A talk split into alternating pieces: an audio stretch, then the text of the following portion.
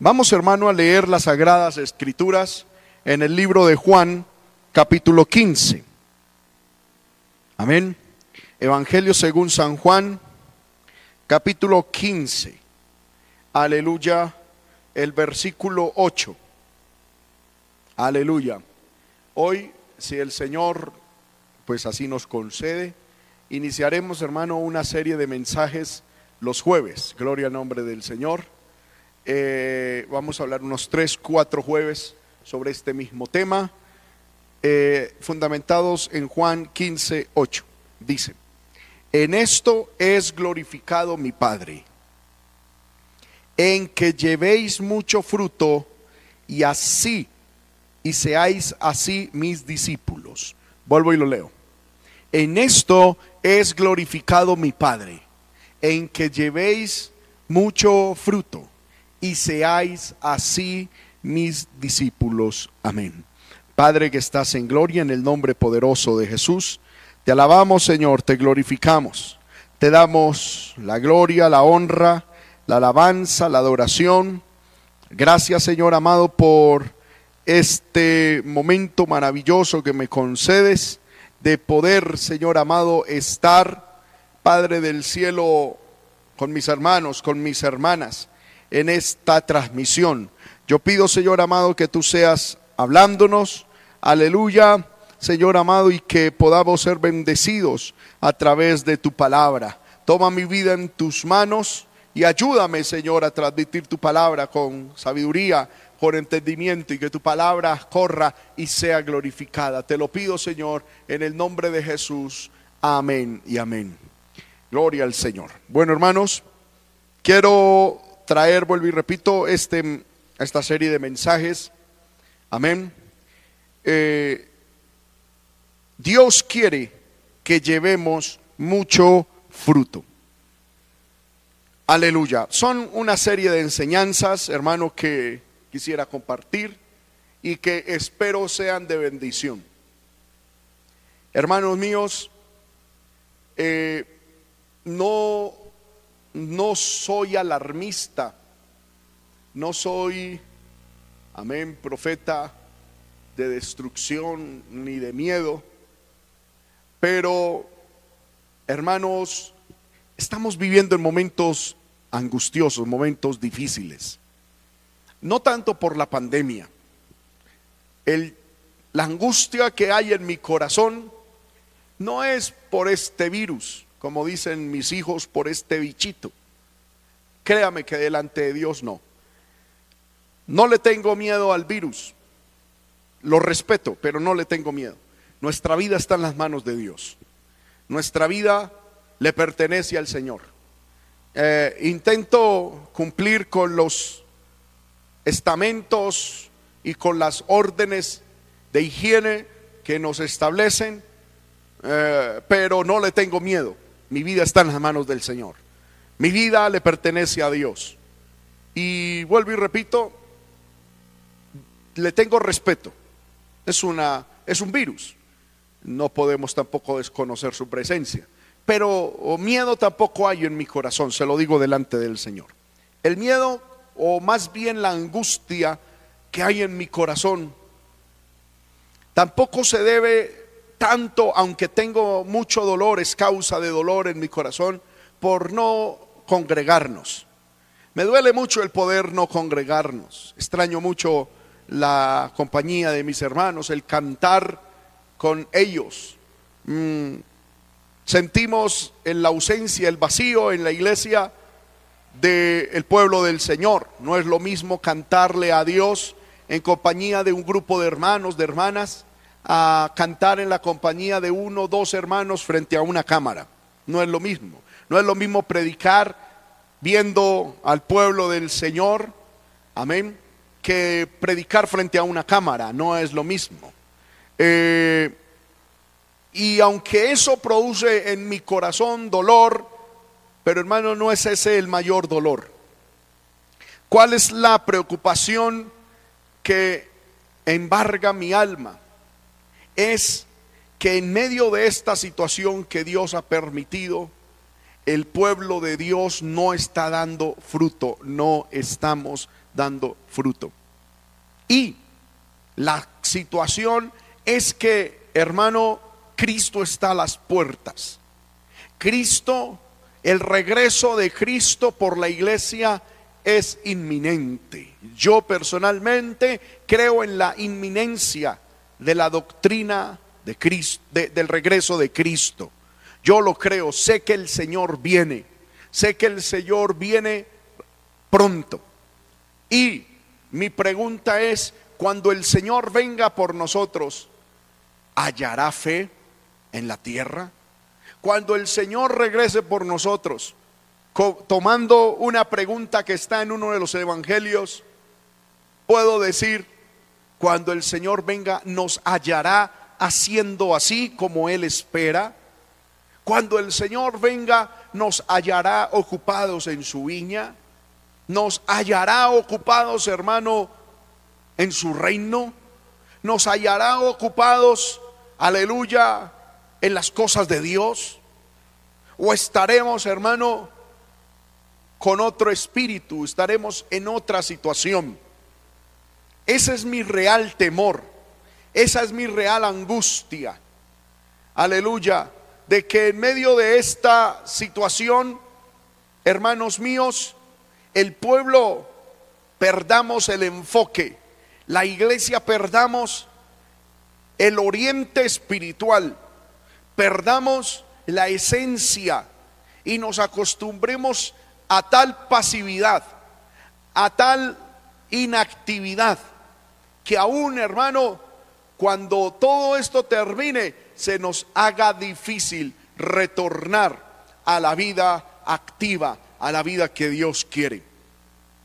Por eso, hermanos, quiero, como dice el apóstol Pedro, exhortarles con amonestación para que abramos nuestros ojos sabiendo que el regreso de Cristo ya está a las puertas, sabiendo que el regreso de Cristo es pronto, no podemos, hermano, recibir al Señor o pretender decir que estamos listos cuando por esta circunstancia hemos disminuido espiritualmente, cuando por esta circunstancia hemos decaído en el servicio cuando por esta circunstancia, hermano, hemos dejado de, dar fruto.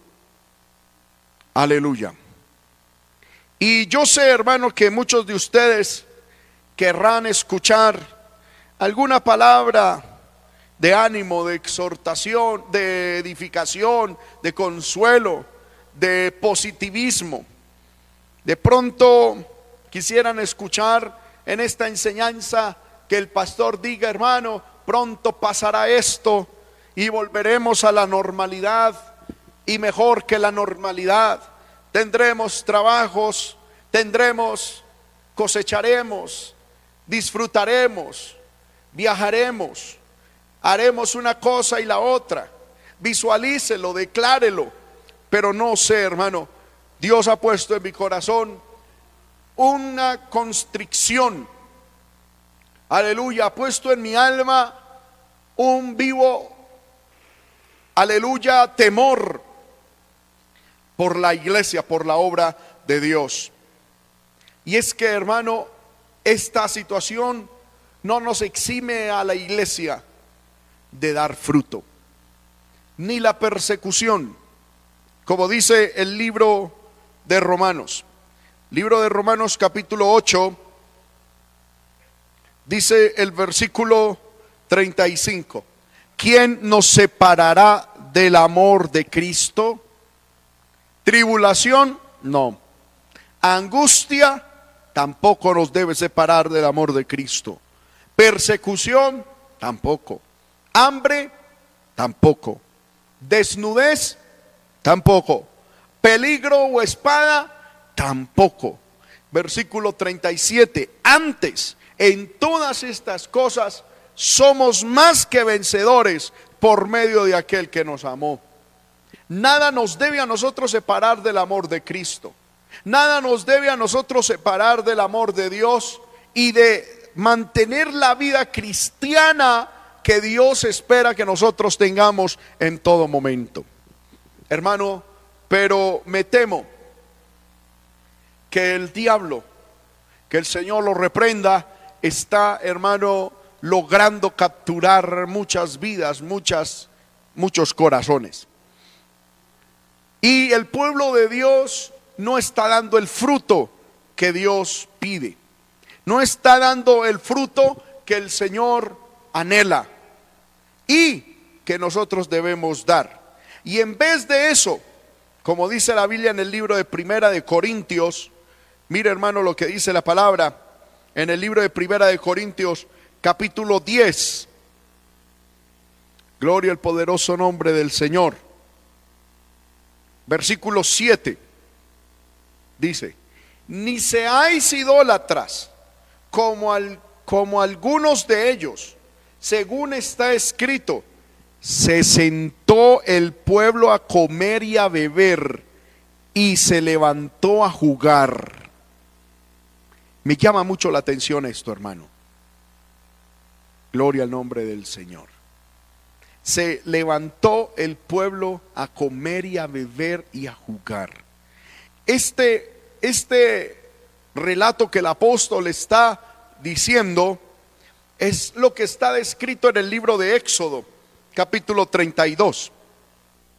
Libro de Éxodo, el capítulo 32 nos narra el momento fatídico en donde el pueblo de Dios, hermano, traicionó el pacto, traicionó el compromiso, le dio la espalda a Dios. Amén. Por adorar un becerro de oro. Y aquí, hermano, aunque no voy a hablar de esto en esta enseñanza, la daré con la ayuda del Señor en otro momento. Yo encuentro, hermano, que lo mismo puede estar pasando con nosotros, el pueblo del Señor, en la actualidad. Aquí el pueblo de Dios, mire, yo encuentro una coincidencia maravillosa. En Éxodo 32, el pueblo estaba en cuarentena. ¿Por qué? Porque Moisés se había ido al monte a orar. Porque Moisés se había ido al monte a ayunar. Al monte de Dios y a, y a recibir la ley. ¿Verdad? Y dice la Biblia que el pueblo se quedó abajo 40 días. Yo me imagino el primer día, todos con el pacto que habían hecho con Dios, ese pacto estaba vivo, ardiendo. La primera semana todavía estaban ahí, pero llegó el día, el tiempo dice la Biblia, en que ellos se levantaron. E, Éxodo 32.1. Viendo el pueblo que Moisés tardaba en descender del monte, se acercaron entonces a Aarón y le dijeron, levántate, haznos dioses que vayan delante de nosotros, porque a este Moisés, el varón que nos sacó de la tierra de Egipto, no sabemos qué le haya acontecido. ¿Sabe? El enfoque de ellos era llegar a la tierra prometida. Acababan de salir de la tierra de Egipto y e iban en dirección a la tierra prometida.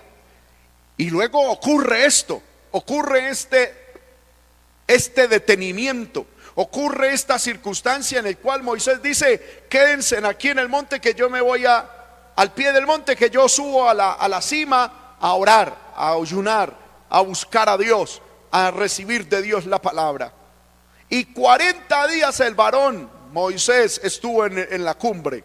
Y 40 días el pueblo estuvo en el, en, el, en el pie del monte. Y cuando ya pasó el tiempo dijeron, y bueno, ¿y ahora qué vamos a hacer? Nosotros no salimos de Egipto para, permanecer al lado de un monte. Nosotros queremos es avanzar. Nosotros queremos es seguir, nosotros queremos es ver cumplidos nuestros proyectos, nosotros necesitamos sacar esto adelante si Moisés y bueno, y dice que en vez de ponerse a orar, a buscar a Dios, se levantaron a beber, a comer y a jugar. Poder en el Señor.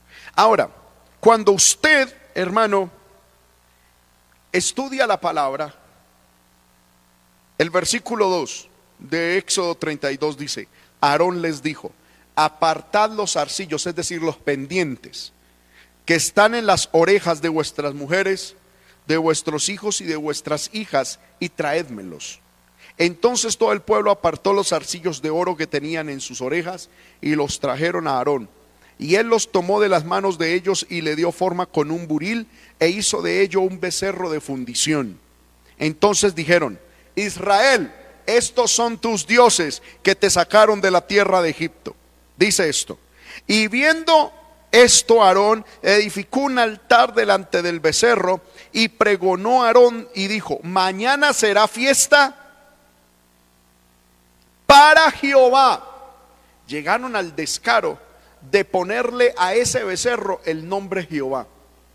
Y dijeron, mañana será fiesta para Jehová, pero no era para Jehová el Dios que estaba hablando con Moisés en el monte, era fiesta para ese becerro de oro que habían construido. Llegaron a ponerle a ese becerro el nombre Jehová. Y viendo, dice la Biblia, y al día siguiente madrugaron y ofrecieron holocausto y presentaron ofrendas de paz y se, levantó, y se sentó el pueblo a comer y a beber y se levantó a regocijarse. Pero Pablo dice que ese regocijamiento fue a jugar. Qué tremendo esto, hermano. Estaban en una cuarentena igual que nosotros. Y el pueblo, en vez de decir, esta cuarentena la permitió Dios con un propósito. Algo de Dios se viene. Viene una nueva época para nosotros. Viene una nueva dimensión de Dios para la tierra, para el ser humano. Moisés está arriba recibiendo la ley, está recibiendo el diseño del tabernáculo, está recibiendo la dirección de Dios. Unámonos a buscar a Dios, unámonos como familia a honrar a Dios. No, ellos se hicieron un ídolo y se, levantaron a comer a beber y a jugar. Aleluya. Hermanos míos, y eso es lo que está haciendo el pueblo de Dios en esta cuarentena. La historia se repite. La historia vuelve a ser, hermano, repetida por la iglesia de Dios. Muchas veces decimos ese pueblo de Israel terrible, mundanos, que no entendieron. Hermano, y nosotros, que quién nos acusa a nosotros, quién nos señala a nosotros. Pero hoy en día el pueblo de Dios ha hecho lo mismo. En medio de esta cuarentena nos hemos levantado para comer, para beber y para jugar.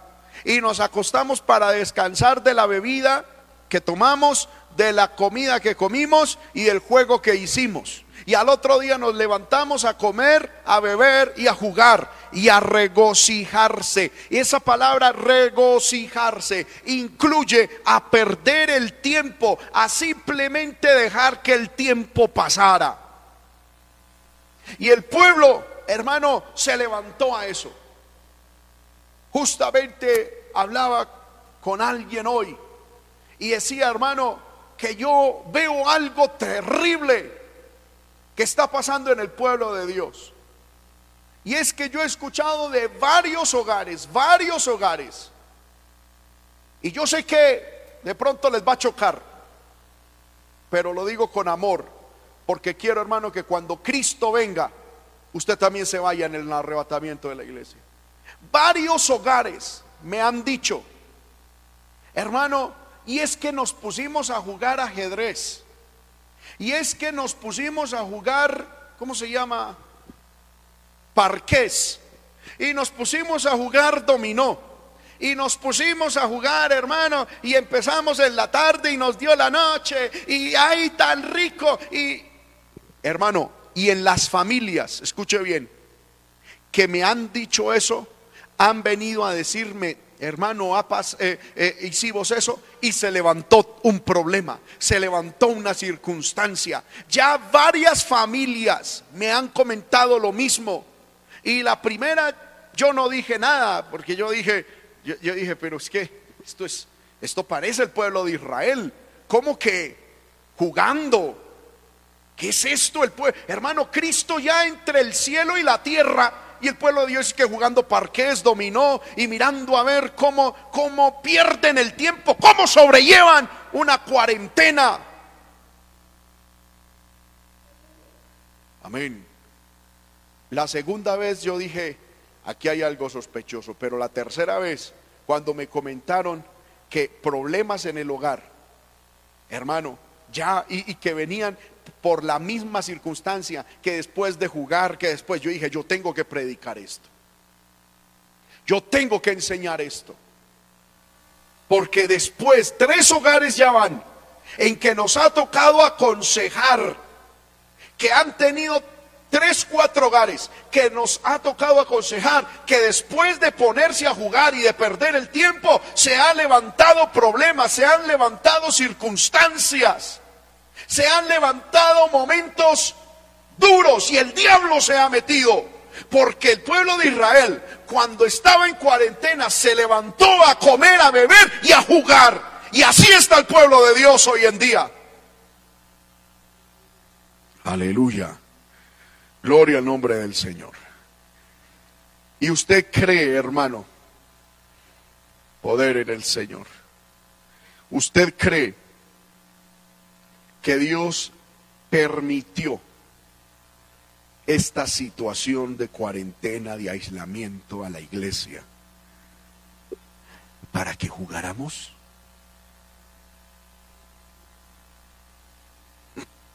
¿Usted cree que Dios permitió esto para que sencillamente, hermano, la pasáramos bien?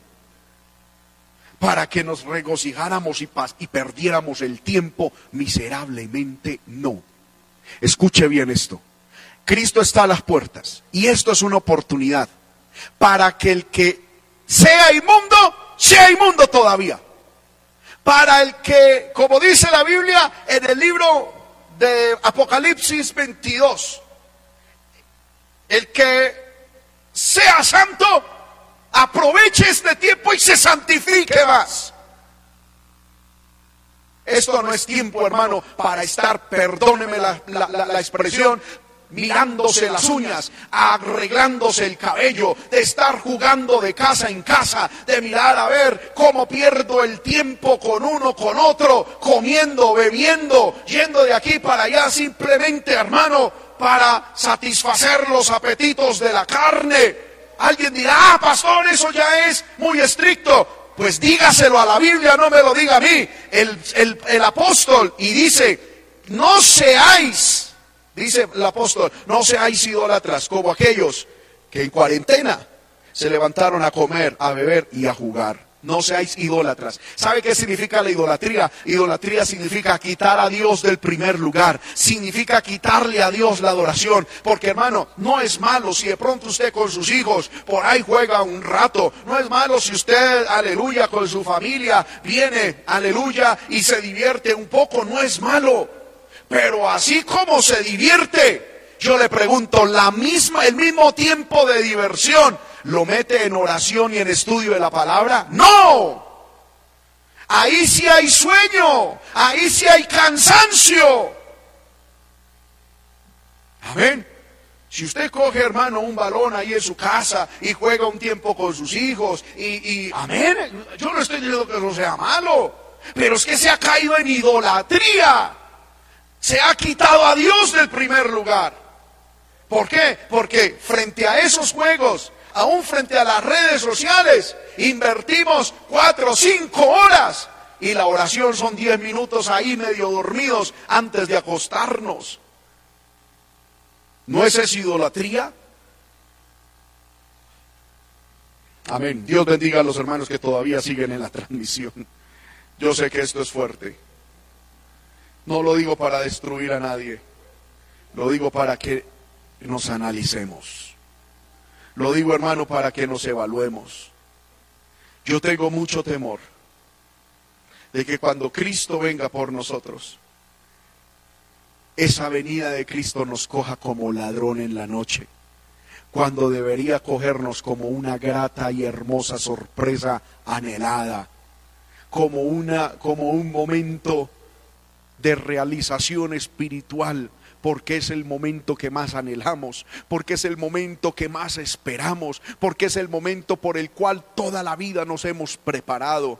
Y me temo que esta circunstancia está, aleluya, dañando la mente, la conciencia del pueblo de Dios, distrayéndonos. Y cuando Cristo venga, seremos sorprendidos como ladrón en la noche. Aleluya. Dios no quiere, hermano, que el pueblo se levante en la mañana a comer y a beber y a jugar. Dios quiere que demos fruto, fruto. Volvamos al libro de Juan capítulo 15 verso 8. Voy a volver a leerlo. En esto es glorificado mi Padre. Está hablando Jesús. En que llevéis mucho fruto y así y seáis así mis discípulos. Esta porción de la palabra, hermano, que hemos leído, se encuentra en uno de los más poderosos sermones que nuestro Señor Jesucristo diera cuando estaba aquí en la tierra. Para ubicarlos, si vamos al libro de Juan capítulo 13, versículo 36, amén. Eh, o si vamos eh, el 13, el capítulo 13, vamos a mirar que Jesús estaba lavándole los pies a los discípulos. Luego en el versículo 21, Jesús em, eh, se empieza a describir cómo Jesús anuncia la traición de Judas. Y luego Jesús sigue hablando y en el versículo 36 Jesús empieza a describir la, la negación de Pedro. Para los hermanos que más o menos tenemos conocimiento en la palabra, ¿cuándo ocurrieron estas cosas? ¿Cuándo ocurrieron? ¿Cuándo ocurrió que Jesús le lavó los pies a los discípulos? ¿Cuándo fue que Jesús le dijo a Judas, usted me va a entregar? ¿Y cuándo fue que Jesús le dijo a Pedro, usted me va a negar? ¿Cuándo? Amén. En la última gran cena. En la última cena. La noche anterior al arresto. Jesús sabía que esa noche, después de terminar ese evento, él tenía que ir al huerto en Getsemaní. Y allá iba a pasar la noche. Y allá lo iban a arrestar. Allá iba a ser atrapado. Allá iba a ser traicionado. Estaba a puertas de una situación para su vida difícil. Era el clima del propósito de Dios con él. Y ahí, cuando Jesús estaba con ellos en esa gran cena, Jesús aprovechó la circunstancia y fue donde dio este mensaje. ¿Cuál mensaje? Juan capítulo 14. Todo el capítulo 14 Jesús lo dio en la Santa Cena, en la última cena, donde dice, no se turbe vuestro corazón, creéis en Dios, creed también en mí, en la casa, y ahí les dijo el arrebatamiento, les prometió el arrebatamiento, y les dijo, en la casa de mi Padre muchas moradas hay, si así no fuera yo os lo hubiera dicho, voy pues a preparar lugar para vosotros. Y si me fuere y os prepararé lugar, vendré otra vez y os tomaré a mí mismo para que donde yo estoy, vosotros también estéis. Jesús empieza en ese mensaje en la Santa Cena a hablarles del arrebatamiento. Y luego, hermano, luego lanza Jesús ese maravilloso texto de Juan 14, 6. Yo soy el camino, la verdad y la vida. Nadie viene al Padre sino por mí. Amén. Y luego del versículo hermano 15 en adelante, Jesús empieza a explicarles la mayor, aleluya, o empieza a darles a sus discípulos y por lo tanto a nosotros la iglesia la mejor y mayor clase de neumatología sobre el Espíritu Santo. ¿Quién era el Espíritu Santo? ¿Qué iba a hacer el Espíritu Santo? ¿Qué iba a realizar el Espíritu Santo? ¿Qué podíamos nosotros esperar del Espíritu Santo? Y Jesús, hermano, se desplegó en revelación, se desplayó, hermano, ahí en conocimiento y se lo dio a los discípulos y quedó registrado para nosotros. Pero en el capítulo 15 Jesús sigue hablando y cambia un poquito de tema. Amén. Me llama la atención esto. Él viene hablando del Espíritu Santo. y, y, Jesús dice, el Espíritu Santo es importantísimo. El Espíritu Santo es imprescindible, irreemplazable. Pero casi que Jesús está diciendo, pero les voy a enseñar algo que es prioritario en la vida cristiana. Discípulos, apóstoles e iglesia de Dios que va a creer en la palabra, en el Evangelio a causa de la predicación de los discípulos de los cuales somos usted y yo. Jesús estaba diciendo este mensaje, les voy a decir lo más importante. Lo más importante en la vida cristiana no es tanto ser lleno del Espíritu Santo. El Espíritu Santo es maravilloso. El Espíritu Santo es sublime. Con el Espíritu Santo ustedes harán cosas tremendas. Pero el, Padre no es glorificado con que ustedes sean llenos del Espíritu Santo. Ahí Jesús no nos enseña eso. ¿Sabe cómo es glorificado el Padre? Versículo 8 de Juan 15. En esto es glorificado mi Padre, en que llevéis mucho fruto y seáis así mis discípulos. Yo encuentro, hermano, en este texto tres puntos a manera de enseñanza, haciéndole una exégesis eh, no muy profunda. Amén. Encuentro tres puntos impresionantes. Es que Dios es glorificado, el Padre es glorificado, no en que seamos bautizados con el Espíritu Santo, no en que hagamos muchas otras cosas, que sanemos enfermos, eso no glorifica a Dios. Eso no añade gloria a Dios que se levante un muerto. Sí, la gloria será para Dios. Pero ¿sabe qué es lo que añade gloria a Dios y trae gloria a Dios? Es que la iglesia demos mucho fruto. Lo único que trae gloria a Dios es el fruto. Amén. Hermoso cuando vemos los enfermos sanados. Hermoso cuando vemos los muertos resucitados. Hermoso cuando vemos avivamiento. Hermoso cuando la gente tiembla, danza, cuando caen, cuando se levantan. Hermoso, pero eso es eso no trae gloria al Señor como tal. Lo que trae gloria a Dios es el fruto de la iglesia. Entonces, Jesús está enseñando, discípulos míos, apóstoles, seguidores, iglesia en general. En esto es glorificado mi Padre, en que llevéis mucho fruto. El fruto, hermanos míos, es lo que glorifica al Padre. Escúcheme bien, primer punto, es lo que glorifica al Padre. Y segundo, es lo que nos evidencia como verdaderos discípulos de Jesús.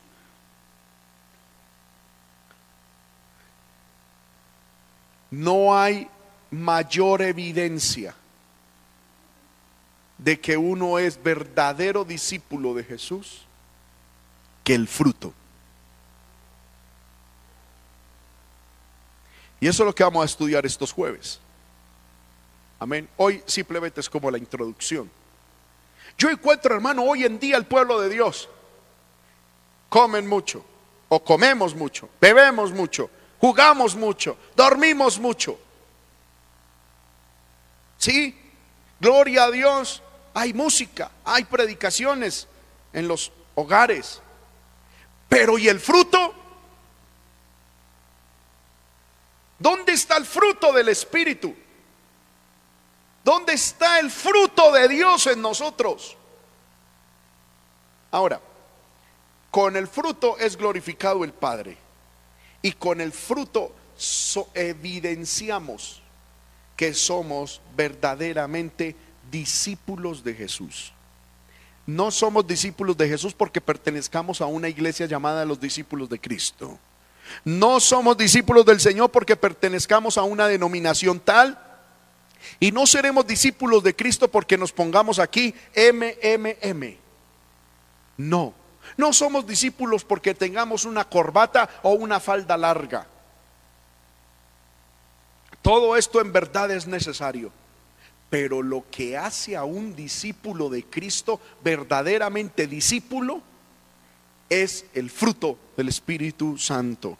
Por eso es que hermano es importante que nosotros entendamos esto, que en esto es glorificado mi Padre, en que llevéis mucho fruto y así seáis mi discípulo. Entonces el fruto glorifica al Padre. Segundo, evidencia que somos verdaderamente discípulos de Jesús.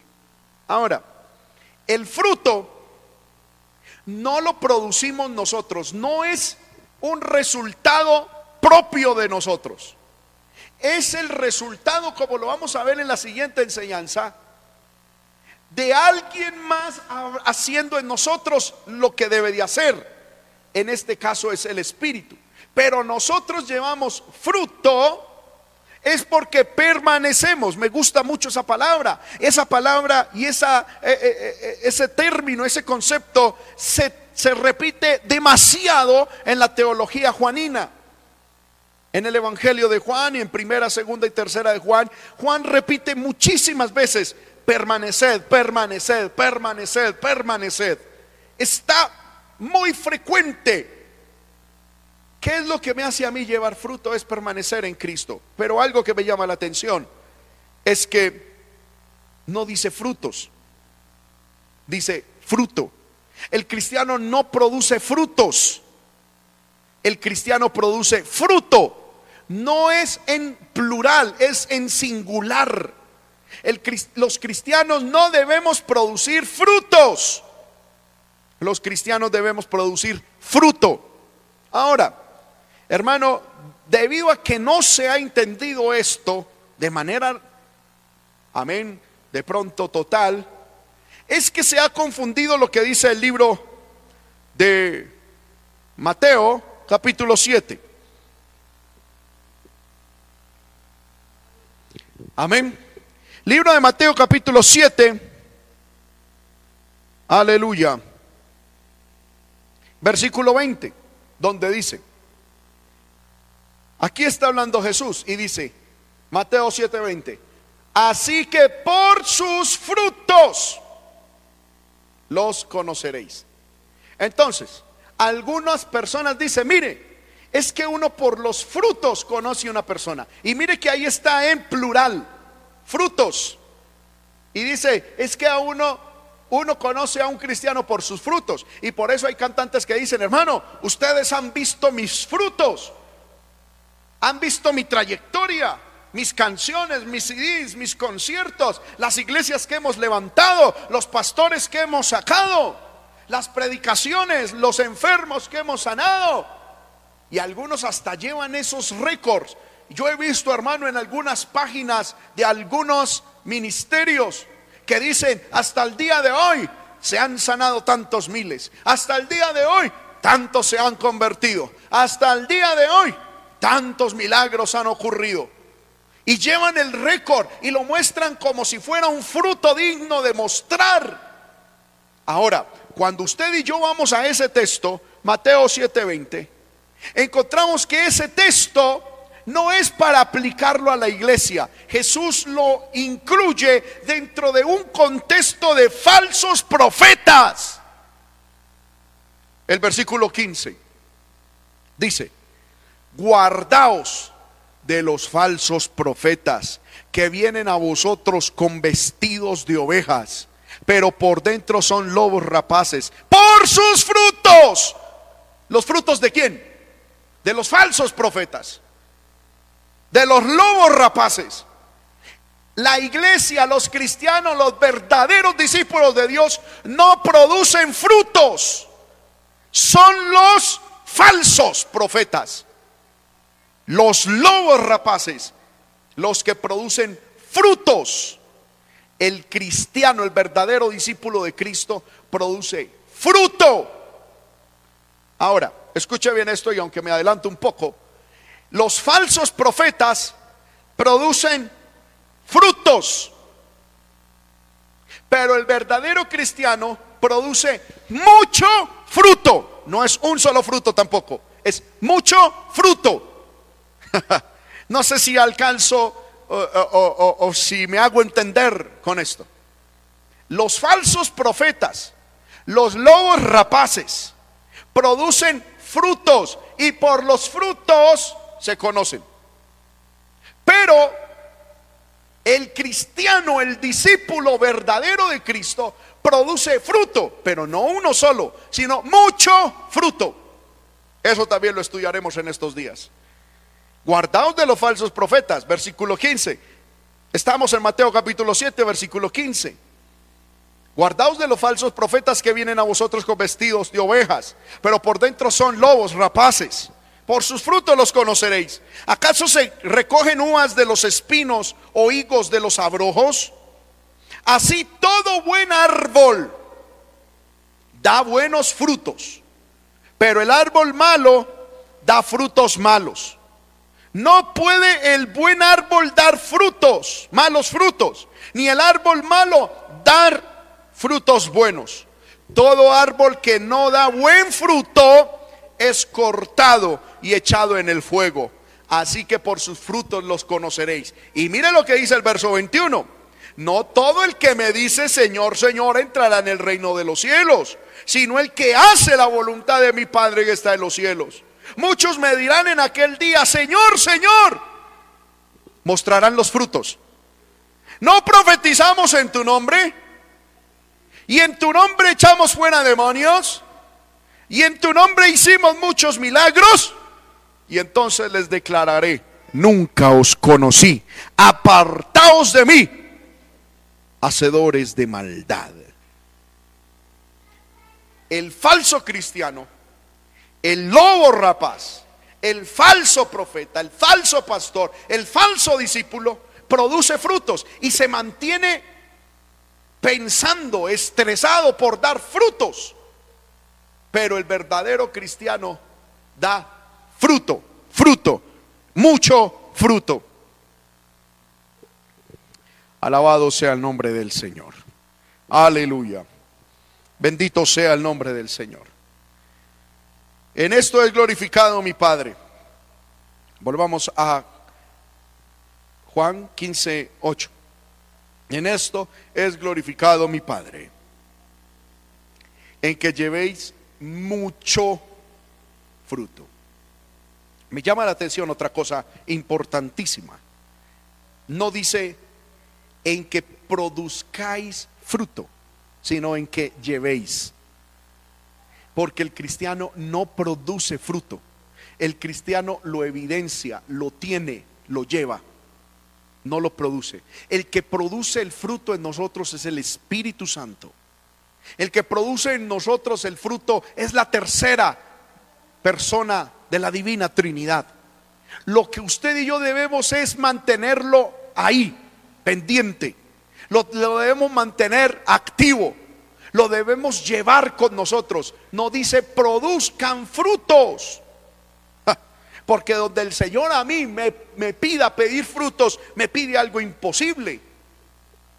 Porque yo sería incapaz de llevar fruto. El que lleva en mí el, el fruto es el Espíritu. Yo lo debo de llevar. Ahora, de llevar a todo lado, de mostrarlo a todo lado, de evidenciarlo en todo lado. Pero hermanos míos, examinemos nuestra vida, ya para ir terminando. Nuestra vida lleva fruto. Nuestra relación matrimonial tiene fruto en nuestro hogar hay fruto del Espíritu Santo?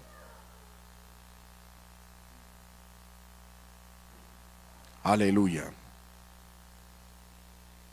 Nadie puede decir que es verdaderamente discípulo de Jesús si no lleva el fruto del Espíritu. Aleluya. ¿Qué estamos haciendo nosotros? ¿Qué estamos haciendo? aleluya, con lo que estamos viviendo en estos momentos. Simplemente estamos jugando, comiendo, durmiendo, bebiendo y jugando, perdiendo el tiempo miserablemente. ¿O estamos dando fruto? ¿Se evidencia el fruto? No importa el esposo con el que te tocó convivir esta, esta cuarentena, ¿hay fruto? No importa la esposa que te, con la que te tocó vivir esta cuarentena. pero hay fruto. No importa los hijos, la circunstancia económica, financiera, política, no importa nada. ¿Estamos dando fruto? Me llama la atención que Jesús dio un principio allá en el libro de Mateo, el capítulo donde leímos ahorita, libro de Mateo, capítulo 7, donde dice, es que el buen árbol da buen fruto, el árbol malo da mal fruto. Jesús no indica tanto en dónde está sembrado o qué circunstancia externa está sufriendo el árbol. El árbol bueno puede estar sembrado en un lugar terrible, pero ahí da fruto. El árbol malo puede estar sembrado en buen lugar y da mal fruto. El árbol bueno puede le puede llegar viento, huracán, le puede llevar, llegar lluvia, le puede llegar tormenta, le puede caer lo que sea, frío, calor, y siempre va a dar fruto bueno. Porque no importa dónde esté sembrado, no importa las circunstancias de afuera, lo que importa es la genética interna. Es lo que está dentro. Mientras que una mala semilla que fue sembrada, aunque sea en buena tierra, hermanos míos, puede tener el mejor de todos los ambientes. Puede tener hasta agua, puede tener buena tierra, puede tener buen labrador, puede tener todo a su favor, pero como genéticamente viene mal, dará malos frutos. Mi pregunta es, ¿qué somos nosotros? ¿Cómo estamos nosotros? Yo le quiero decir, en usted y en mí se nos ha sembrado buena semilla. Se nos ha sembrado buena palabra. Dios nos ha venido tratando, no solamente lo digo por mí como pastor de esta congregación, sino dentro de esta bendita obra, con fraternidad tras confraternidad, convención tras convención, reunión, culto tras culto Dios siempre ha sembrado una buena semilla. Dios siempre ha sembrado una buena palabra. Dios siempre ha sembrado una palabra que nos ha hecho estremecer. ¿Qué fruto estamos dando ahora?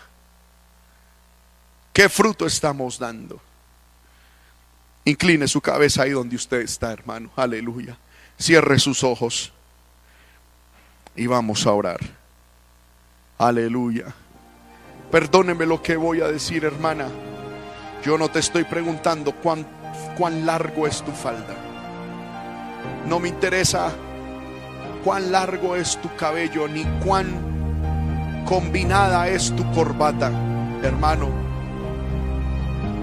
Lo que yo te pregunto hoy es, medita, ¿llevas fruto? Llevas fruto.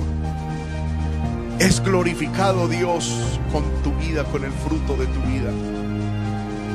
Los demás ven y evidencias que eres un verdadero discípulo de Jesús.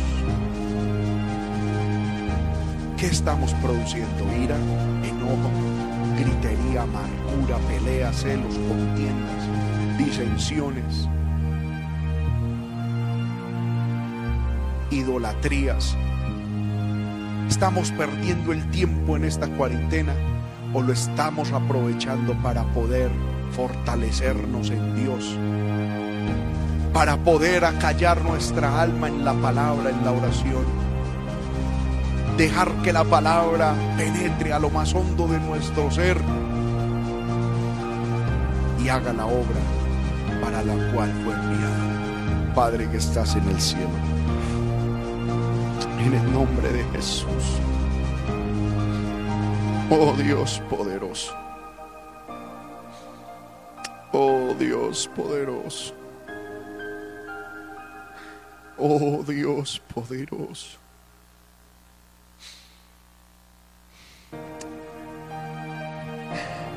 Te damos gracias por tu palabra, Señor. Te damos gracias, Señor, por la exposición de tu palabra. Sé que humanamente es poco fuerte.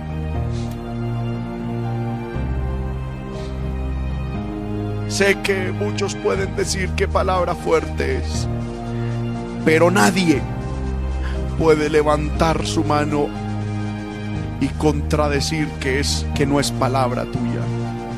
Nadie puede atreverse a decir que no es palabra tuya. Es tu palabra, Señor. Es tu palabra, como siempre la das desde los púlpitos, Señor, usando a tus siervos.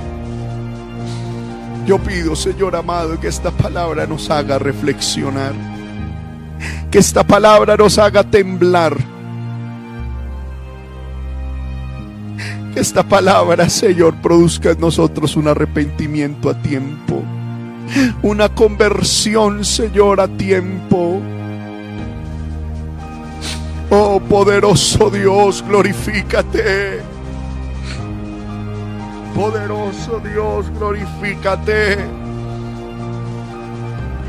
Ayúdanos, Señor, ayúdanos. A que nuestro fruto produzca, Señor, gloria. Añada gloria, gloria. Señor amado, y que, Señor, podamos llevar fruto y así seamos tus discípulos. Mira, mis hermanos, a mis hermanas. Mira el tiempo, Señor amado, que tan vilmente hemos perdido, Señor. Mira el tiempo, Señor amado, cuánto tiempo lo hemos perdido vilmente. Señor amado, y hemos caído en idolatrías, jugando, tomando, bebiendo, Señor amado, comiendo. Pero no hemos apartado un tiempo realmente significativo para ti. Ayúdanos, mi Dios. Ayúdanos, Señor, ayúdanos. En el nombre de Jesús, en el nombre de Jesús. Abai sueve, leve, arraba que araba y sueve la irlanda maquenua. Y que ama birrom bitu y bai suelva buatandayo y le me kirra baba bai sualaya. que mi suabandueve que vele mi llama aloha. Ayúdanos, Señor, ayúdanos. En el nombre de Jesús, en el nombre de Jesús, levante su mano, hermano, y adore al Señor.